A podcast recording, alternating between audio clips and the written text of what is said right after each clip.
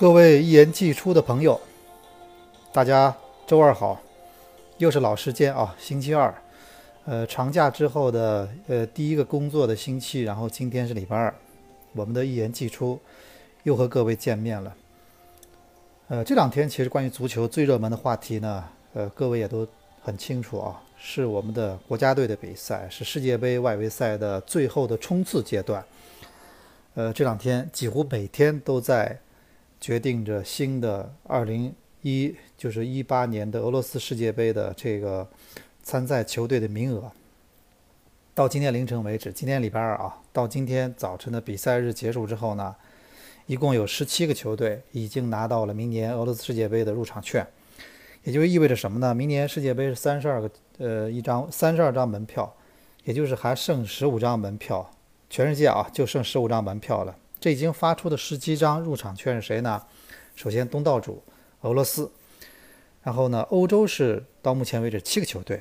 因为欧洲的预选赛呢，呃，各位应该也比较清楚，是比较残酷的一个赛制，就是所有的小组只有第一名可以直接出线，第二名都要跟那个去打这个我们说是呃就是两回合的这种附加赛啊，然后胜者然后直接进入世界杯，也蛮残酷的。目前呢，以第一名身份出现的球队有谁呢？有比利时。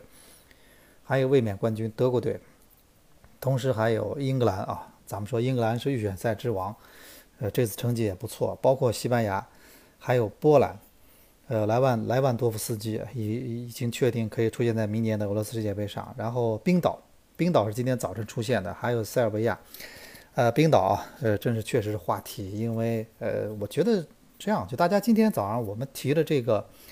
呃，当时我是我只是强调一个，他的确打破了一个世界纪录，什么意思呢？就是说，他是到目前为止，呃，取得过世取得世界杯呃决赛圈的有史以来的国家人口最少的球队。这个我们我们不要跟中国比，很多人可能看到人口立刻就说啊，我是不是又要提中国的十三亿、十四亿人口？咱们现在不提这件事情，我们只是告诉你这么个数字，因为之前是特里尼达和多巴哥应该。他是一百多万的人口，然后，呃，然后那个，然后进了世界杯有一次，这次他破了一个新的记录，就是冰岛是三十三万人，国家人口最少的世界杯参赛球队，还有塞尔维亚今天也进去了，啊，南美洲现在只有一个球队确定了啊，是巴西。南美洲现在剩下来真的是最后一轮全是生死战，特别大家最关心的就是，你知道这轮这次世界杯的确到目前为止也挺惊险的，到现在为止。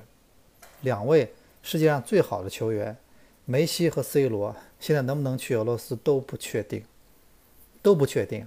我们都知道，一个另一个很贵的球员贝尔，在今天早晨已经确定了，那个威尔士队已经无缘世界杯，呃，贝尔不能去了。你看，跟跟以前一样，你包括跟以前吉格斯也是一直没机会参加世界杯，这个自己确实在世界上属于顶级球员，但是因为国家队不是那么强。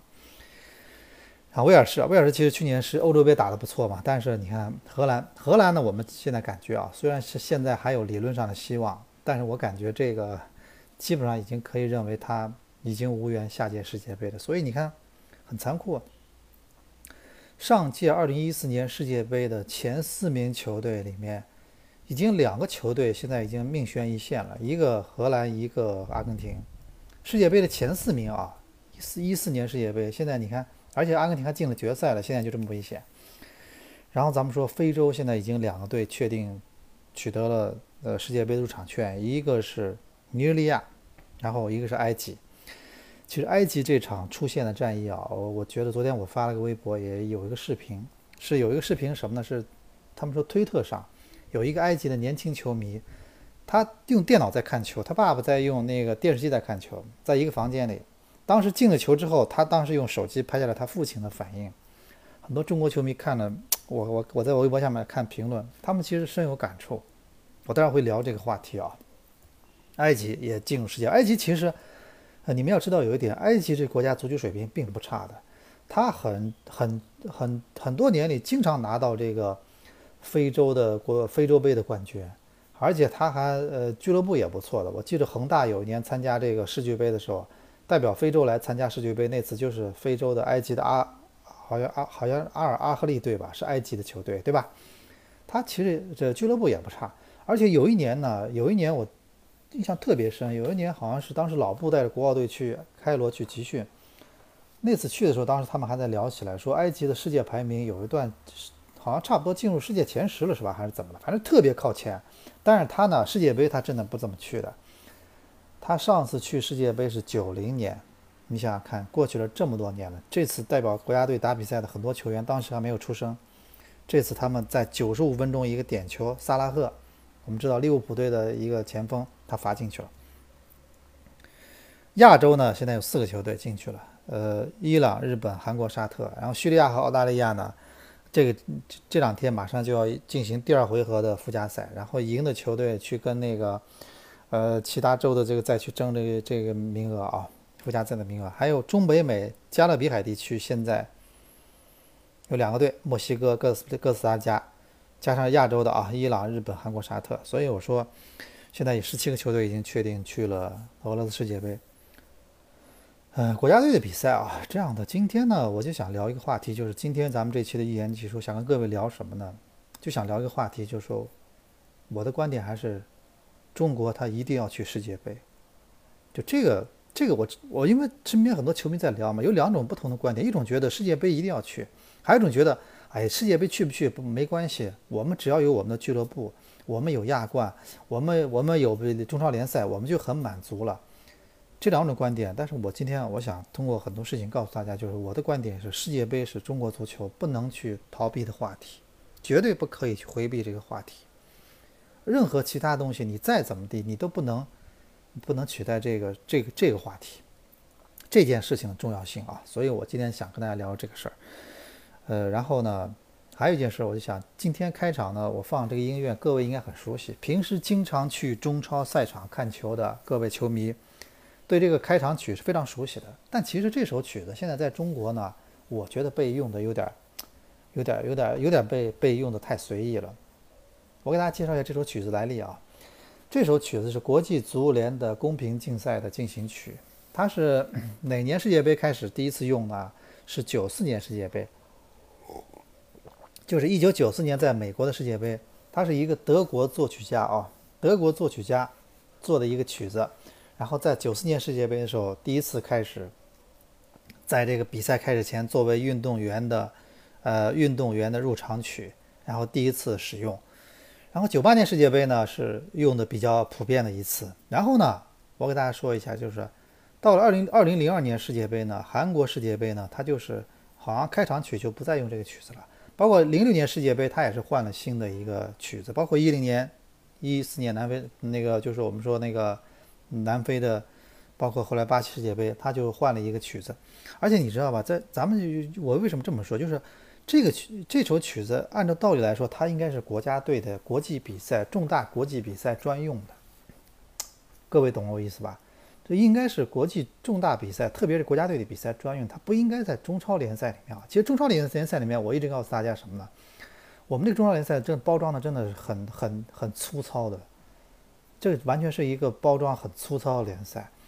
我上次有一次我在有一次上次我翻个资料，我看到什么，就是在英超，英超的所有球队的入场音乐它都不一样，它每个球队都有一首自己的歌，明白吗？就是说。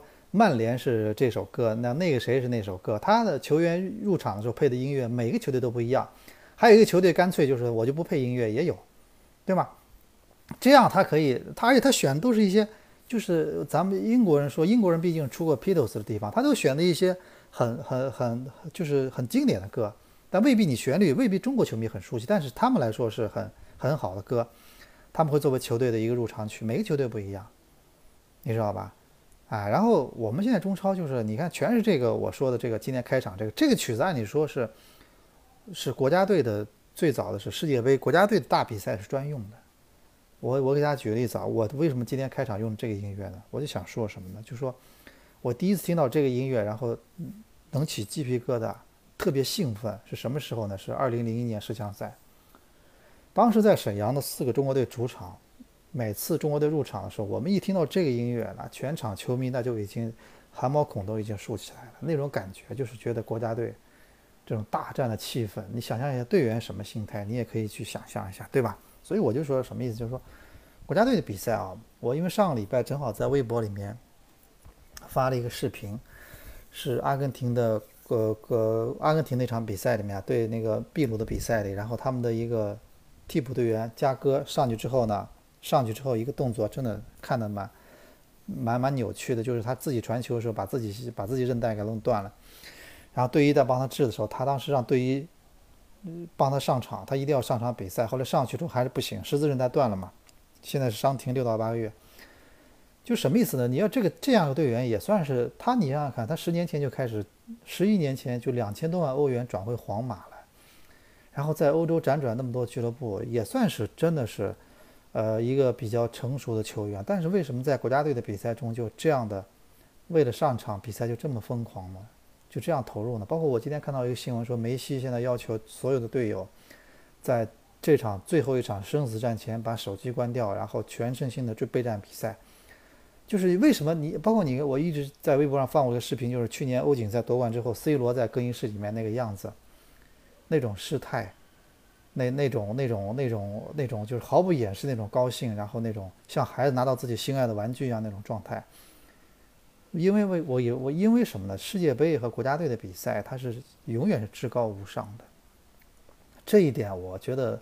呃，我们不能说因为中国队现在国家队比赛成绩比较差，我们老是去不了世界杯，我们就开始，我们就开始骗自己，你知道吗？就是开始不断的告诉自己说啊，我们有这个亚冠，我们有这个中超，我们有这么多好外援，我们联赛我们用不着自寻烦恼。我是我是我能理解这部分球迷，但是我是觉得什么呢？作为搞中国足球的人来说呢，中国足球的管理者和那个和我们说经营者来说，你不能这么想，你知道吗？我们不能说我们的联赛是为了国家队，为了去世界杯去服务，但是这件事情的重要性你无法去，你无法去抹杀它。就很多人说现在啊，我我觉得很多人在说今天冰岛的事情。冰岛呢，虽然人口很少，三十三万人，国土面积也不大，但是你们要知道有一点，冰岛的全国的俱乐部，它的我就我其实随便查了一下啊，冰岛的。冰岛的职业足球俱乐部有多少家？是八十家，你知道吧？而且你说，你说很多人说啊，我们足球搞足球需要时间。五年前，各位是不是清楚？五年前，冰岛的世界排名多少？你知道吧？五年前，冰岛的排世界排名是一百三十一，当时中国是第八十八。然后五年后的今天，冰岛现在第二十名。所以我觉得冰岛其实你们不要老说什么啊，我们不要说中国人口多跟印度去比，你别就就像一个班里最差的学生一样，你不要老老老是看你还有没有人比你更差，这样你永远提高不了的。你不要永远给自己找借口，输了就是输了。我一直包括之前我跟一个俱乐部老总聊天，他就我就跟他说，我说你不要我们不要老是打不好比赛老找借口，输了就是输了就认了，你知道吗？人要愿赌服输，你做了不正确的事情，最后。比赛没有打好，你就要认，对不对？中国足球咱们最最咱们咱们最不好一点什么？就是我们总是改改找各种各样的理由。比如说人家足球发展了一百年，那我告诉你，为什么冰岛五年前排名第一百三十一，现在第二十？为什么你倒是在退步呢？你退步这么大呢？你为什么没有进步呢？对吧？我们不谈人口多少，我们谈这个问题。而而且冰岛这么这么小国家，人家为什么能有八十家职业俱乐部呢？你有多少呢？所以，我还是那句话，我我最我我觉得咱们身边有很多这样的人，你们知道吧？就是中国足球、中国足协就是就是这样的人的代表，就是他他的努力，他不是为了，他不是为了真正真正达到进步，他的努力是为了为了为了告诉你，你看我努力了，对吧？他他是为了为了告诉，为了就是给别人造一个假象，就是你看我都做了吗？我都做了吗？我都在那做作业了。其实他做了两个小时，脑子在想别的事情。他说：“你看，我都做了，我学不好，你不要怪我，对吧？你现在中国足协的意思就是这样，你们不要来怪我。人家英国发展了一百年了，人家怎么怎么了？人家我们要有耐心，对不对？但是问题什么呢？冰岛就在打你的脸，五年时间一百三十一到二十，你告诉我什么叫时间，对吧？然后你就是你说人家小国啊，人家全是踢球的，那为什么人家有八十家职业俱乐部？所以我觉得日本、韩国存在在足球这么多年很稳定的去世界杯。”韩国从八六年至今没有缺席一次，日本从九八年至今没有缺席一次。他们就是在打中国人的中国足球的什么脸呢？就你老说啊，人家欧洲人人高马大，人家人种好，我们去不了世界杯。伊朗人什么东西亚人比中国人强壮什么的去不了。然后现在日本、韩国就在告诉你，就不断打你脸，对吧？然后你说了啊啊，日本、韩国这种咱们东亚体制出不了超级球星，我们那个我们没有这种南美人的天赋。然后上上个礼拜我说了日一场德甲联赛里，柏林特塔对黄对那个拜仁的比赛里，那个日本的球员叫什么？叫元口元气是吧？在禁区里连过了四五个拜仁后卫，后来送出脚助攻，给队友送了个空门，喂了个饼，对吧？就告诉你，这就是日本球员一样可以踢出南美球员一样的一样的这种漂亮的这种突破，对吧？不断的打你脸，我觉得这个你你说就是现在终于没什么理由好找了。你说现在还有什么理由好找？我在听，你你给我再要找理由。你说人家发展了一百年了，我们还是我们还是个孩子，对吧？然后人家告诉你啊，我这个十年前、呃五年前我一百三十一，我现在二十，打脸了吧？然后你说我们的球员啊，我那个是身体怎么样？这这天生就不适合的嘛？人家你看日本、韩国在打你的脸，对吧？然后泰国也打过你的脸，所以我觉得中国现在关键还是问题什么？就是中国足协，他们现在努力的目的，他不是为了弯道超车，他不是为了把足球最快速度提升上去，他而是为了告诉你，你看我努力了吧，我我做了吧，对不对？所以我觉得啊，你这样其实中国足球变成了什么呢？就现在变成了什么呢？变成了一个，呃，首先我们周末中超联赛的确对大家很重要。周末很多球迷需要这种认同感啊，需要这种身边的球队，呃，增加我的认同感。但是同时，它又变成了什么呢？它对这种国家足球水平它没有明显的提升，它反倒变成了什么呢？很多人在里面，就是说不好听啊，就是在那儿就养活了很多人，养活了很多。我不愿意用蛀虫这个词，你知道吗？如果说你在这个行业里面，你好好的去工作，你把所有事情做到昧着不要昧着良心，然后把它做到最好，我们可以认为你这个所有东西，大家这个哪哪怕再拿拿拿再多的钱，这都心安理得的，对不对？没错吧？但问题是，我可以很负责的告诉大家，这个国家的足球的所有东西，他其实有一半时间在养很多蛀虫，你知道吗？他根本脑子里面就想的是，我通过足球怎么样多挣点钱，我这个钱怎么挣我不管，对吧？但是你你心里面真的有多少想法，想到真正把这足球搞好呢？没有的，对不对？所以我一直告诉大家什么呢？我说，我说我们不能回避世界杯这个话题，这个是真正检验你的最最根本的东西，你知道吗？你别你别虽然说我们说啊啊威尔士他们偶尔也会，他们世界杯也不是那么容易去或者怎么怎么，那是欧洲区，你去看欧洲区什么赛制。欧洲区这种赛制，小组第一才能出现，第二还要打附加赛，这种赛制太残酷了。很多队动不动就跟意大利或者谁这种世界冠军分到一个组，你让他们怎么踢？他们一旦有两场比赛踢不好，直接就荷兰队就直接去不了了。但是你能达到他们曾经的高度吗？对吧？荷兰上届世界杯进了前四，你可以吗？你你不行啊，对吧？所以你不要老是跟别人比，你别人你不要跟别人最差的时候比，你要达到过他那个最好的时候的高度，那你可以跟他最差的时候比，你 说对不对？所以我是觉得啊，呃。那个我想说什么呢？就是呃，正好这两天电影那个电视上在放一个老电影，正好，呃，我也是看了啊。我其实想跟大家聊聊，我不知道很多人看过这部电影，就是威尔史密斯演的，叫叫《当幸福来敲门》。这部电影呢，它也属于看的时候会比较压抑的电影啊。就是说，但是它有区别什么？它的结尾不一样。呃，还有一部电影看的时候比较压抑，就是我们说那海边的曼彻斯特。这个电影是今年呃，本来今年年初奥斯卡的大热门啊。这个电影呢，呃，它它很压抑，但是因为它的到最后结尾呢，其实这个主人公他没有一个很没有一个真正意义上很好的一个一个大反转，他还是他只不过后来慢慢接受了，慢慢面对了很多他所遭受的不幸啊，然后他整个状态还是比较压抑的。但是幸福来敲门呢，你一开始会觉得这个人真的很惨，而且他。他这个电影最大最大好处在哪？他刚开头就就下面给你打了一行字，就像国嗯之前国产也国产的某部今年票房大卖电影，你你你敢在开头打这句字吗？就是这个电影是根据真实故事改编的。那个我们说《血战钢锯岭》开头人家也也也可以敢打这句话，这个电影的是根据真实改编的。那个当幸福来敲门开头也是。他开头就开片片头就打了一句话，说这个故事是来自于真实的一个生活，就讲了一个美国的一个黑人的一个股票经纪人他的之前的一个一段故事，就那个威尔史密斯演那黑人，真的好，当时潦倒到什么地步？一开始去做，反正没什么稳定的工作，去卖什么那种那种什么骨质测量仪，很难卖的东西，感觉啊。然后呃，那个穷穷的一塌糊涂，然后老婆受不了了，后来离开他了。他带着孩子，然后每天等于早上去，然后他就有一次在那个股票公司门口遇到一个经股票经纪人。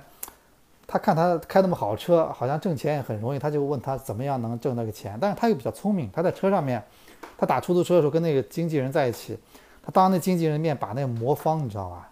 把那魔方很快就把他把他那个把他这个就是扭到就是所有的面都一样了吧？就颜色都都都都就是分开了，就是玩的魔方模玩特别好，所以他可能脑子也比较聪明，确实有天赋。然后呢，他在那个在那个经纪公司里面就去实习。实习呢，实实习期是没有工资的。这几个月，他对他来说是绝对是很，那个电影里面表现的让人看得很压抑。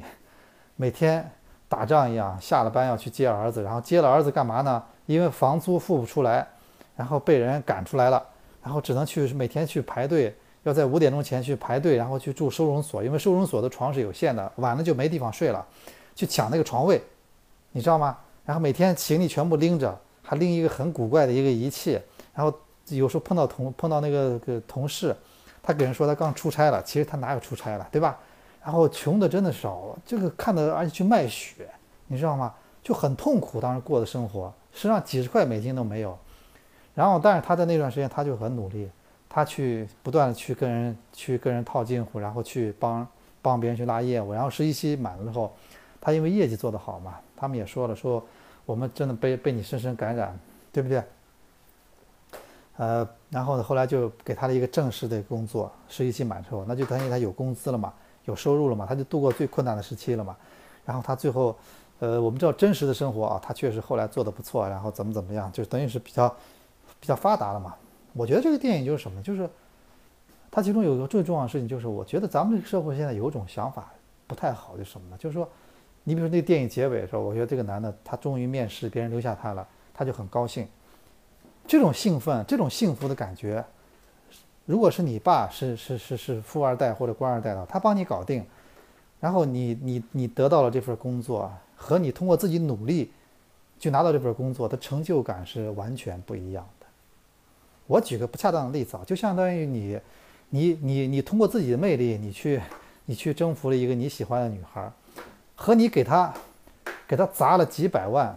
给他砸了砸了什么手表、钻戒，然后请他去玩，花钱花了无数的钱，他终于跟了你了。你觉得这种感觉能一样吗？对吧？这种感觉不一样吧？这种成就感是完全不同的，对不对？所以我一直说，我说我为我们为什么要去世界杯呢？就世界杯，也许我们去了以后也就是三场比赛，很多人就可能觉得啊，去了也是三场比赛，你你这么在乎较劲干什么了？我觉得不是这样，这个关键这过程。他让你，你对自己的足球有种很大的成就感，就像那天伊朗队、那天埃及队出现之后，咱们看那个老球迷的反应，还有埃及在现场，我在我看那个现场视频，那球迷跟疯了一样，一个国家为了这场比赛而陷入疯狂，这就是这就是世界杯。你说你俱乐部也好，再怎么的，我觉得你的这种影响力到不了这个这个这个这个状况。而且为什么呢？因为你看，你俱乐部你可以通过买球员。你可以把水平提升，你可以拿到冠军，但是国家队什么呢？你看你，你比如威尔士国家队，我就是不行。葡萄牙国家队，我不能买来第二个 C 罗，对吧？我只能有一个 C 罗，所以他就反倒显得他来之更加不易。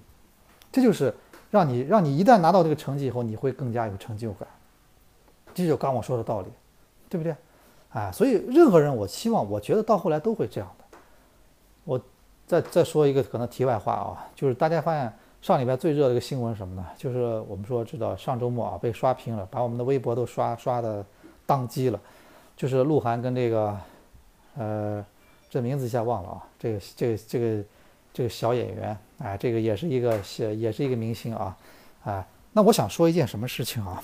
就是我想说一件事情，大家去大家去理解啊，就说什么？就说为什么现在你们你们注意看一个现象，就是你们注意去。呃，你们去关晓彤啊，找了关晓彤，你们注意去观察一下，为什么现在这个演艺圈的这些明星，明星找明星的越来越多了？哎，你们注意到吗？你看这个，鹿晗跟关晓彤，然后我们说范冰冰和李晨，还有邓超和这个邓超和孙俪，马伊琍和那个叫什么文章，还有还有那个叫什么叫什么那个我就都是些偶像，都是些男神，都现在都流行什么呢？就是男神找女神。你看你注意到了吗？包括那个我们说这个谁，这个这个叫什么？这个赵又廷是吧？啊，高圆圆，你看为什么？你们想过没有？就说当这些演艺圈的明星，他们解决了解决了经济问题之后，当他们都有钱了之后，他们就不会再很多人就不会再选择商人，不会再像以前那样嫁给一个所谓的一个大土豪或者什么了。他们都开始觉得我要选择跟自己喜欢的人在一起，对不对？我觉得这是一个这是一个趋势，你们有没有发现，对吧？因为为什么呢？因为现在他们以前为什么很多那些很多女演员什么会找那些土豪或者有钱人呢？因为他们有种不安全感，他们觉得我吃青春饭的嘛，我呃我必须趁我年轻的时候找一个土豪，我以后半辈子就就就就就没有什么衣食无忧。但是现在他们可以在短时间内挣到巨大的财富，对不对？所以他们这种时候他们。考虑自己另一半的时候，不太会考虑现实的东西了。那我你有钱，我比你还有钱，对吧？所以他们就开始选择跟自己喜欢的人在一起，难道不是吗？对吧？我说句题外话啊，我只是告诉大家什么呢？就是这个是，就为什么我们要去世界杯？因为世界杯能给我们，他给那他能给中国足球有一种真正的成就感，他能他能它能有很多无法替代的一种一种正能量的作用，对不对？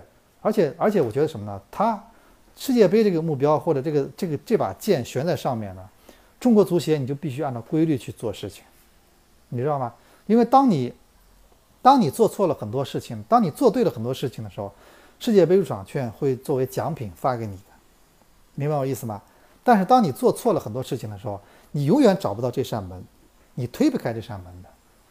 你哪怕你再怎么你去骗别人或者什么，很多人都说了说，因为有些人想法就觉得。就看球多了嘛，就就假装老球迷嘛，就觉得哎，所有的球都是操纵的。那你告诉我，中国人这么善于玩这些事情，为什么世界杯这两年这这连续几届就玩不进去呢？对不对？为什么玩不进去呢？嗯，不是那么好，不是那么好玩的。别人世界杯是一个每人都跟你很较真的一个比赛，所有东西都跟你我都跟你拼尽全力的一个在在打的一个参与的一个比赛，所以没有那么简单的事情，你把它想太简单了，对吧？啊，所以我们一直说啊，就是这两天，因为这两天呃呃中超联赛暂时间隙嘛，但这次我们没什么事情，因为大家焦点全部在全世界那么多关于世界杯有关的比赛上，我们也真的作为旁观者啊，我们也是感受到了很多球队的失落和那些进入世界杯球队的喜悦，这种喜悦对人真的是蛮刺激，就就像一个中国队现在就像一个考生一样，现在已经参加完高考了，你已经确定确定已经去不了。考不了大学了，嗯，落榜了，然后坐在家里面看到邻居啊，这家人放鞭炮，收到一个北大的这录取书，那家人放鞭炮，收到一个清华录取书，然后对吧？然后你你你有两种选择，一种就是你说啊，我不上大学也可以，没没事儿，那高考不是人生的独木桥，还有一种可能是什么呢？你发愤图强，然后第二年、第三年，然后重新去考，然后也也走进大学校门，这就两种不同的选择，怎么选择呢？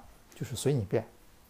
所以我认为啊，这个其实我们有时候经常看足球，你说你光是看完足球骂完人，这东西对人其实它足球的功能就就比较低级了，你知道吗？就就比较低级了。就说就是咱们一直说啊，这个呃吃的东西有两种作用，就食物有两种作用，一种是给你带来愉悦，让你身体变得更好；还有一种就是什么呢？就是就是吃饱肚子，就是就提供基本的热量、能量、蛋白质，然后去干活。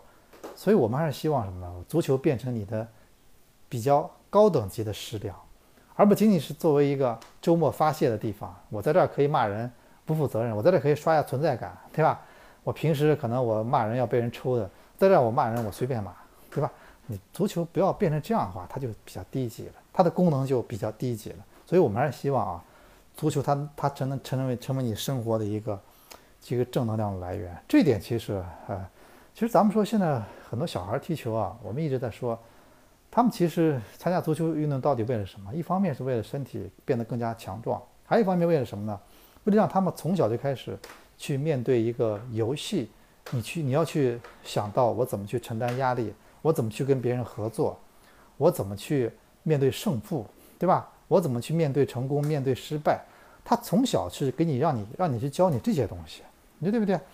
可能你这些东西，你这道理比别人懂得更早，可能你的人生就就可能更快，比别人到达你你想要的那个结果。很多时候，呃，很多时候他就是就是这样的呀，对吧？啊，所以我觉得这个社会呢，呃，我这儿没什么特别多的鸡汤，但是我真的很负责的告诉你，我觉得这个社会其实，呃，所有条条大路通罗马，啊，那个如果你没有一个，呃，就咱们说啊，没有什么那个。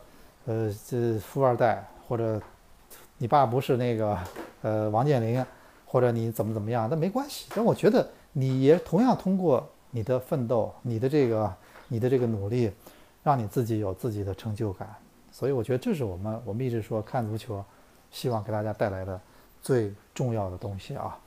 呃，包括这次世界杯，我们还要继续关注，有很多焦点战役还在继续进行中。你比如说这个哥伦比亚队。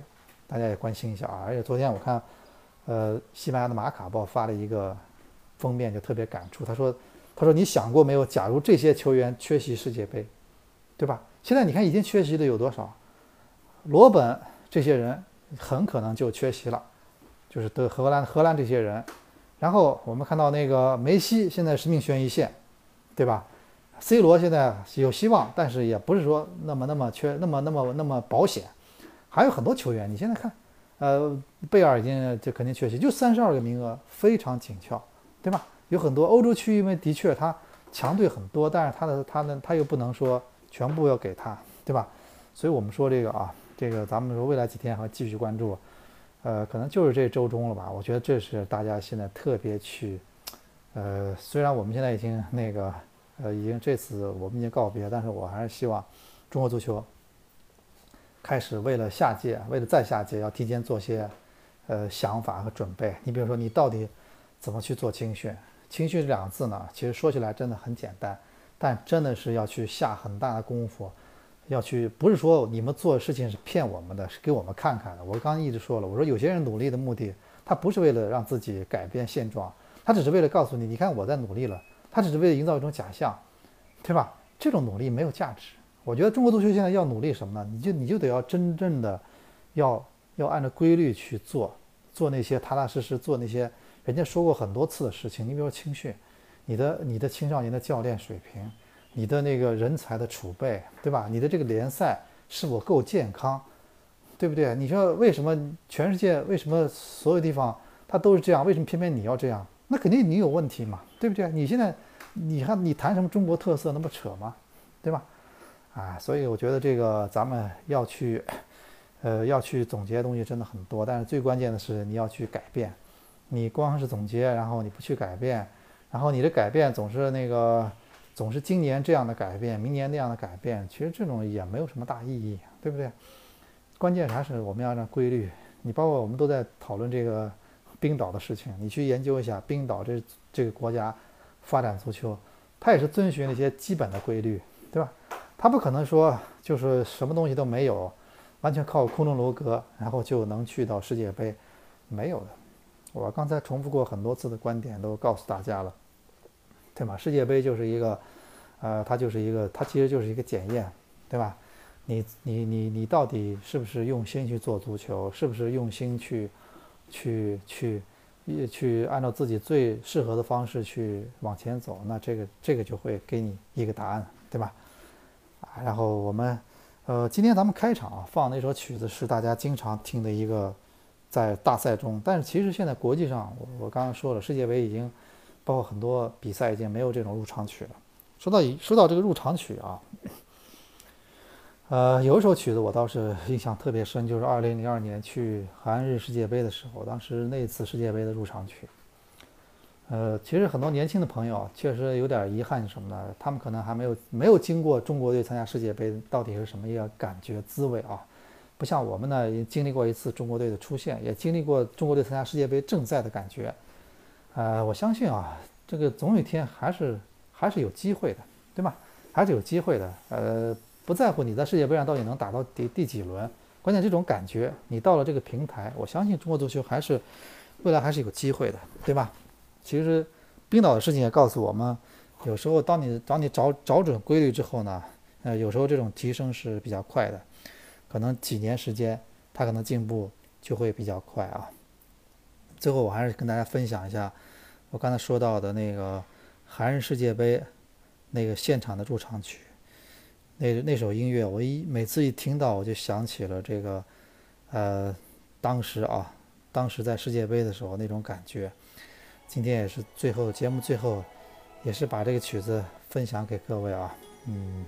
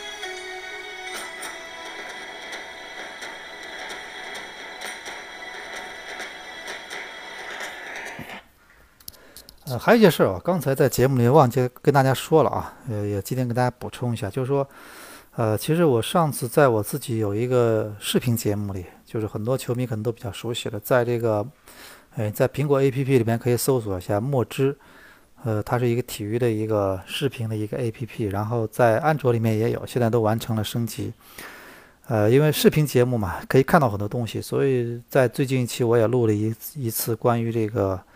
上次中国队十强赛的一些回忆，包括在视频里面给大家展示了一些当时的球票，当时的一些现场的一些呃物证啊，一些包括那个呃零二年韩日世界杯中国队的球票和现场发放的那个给媒体发的那个世界杯的名单，中国队的呃第一呃第一次参加世界杯的一个出场名单。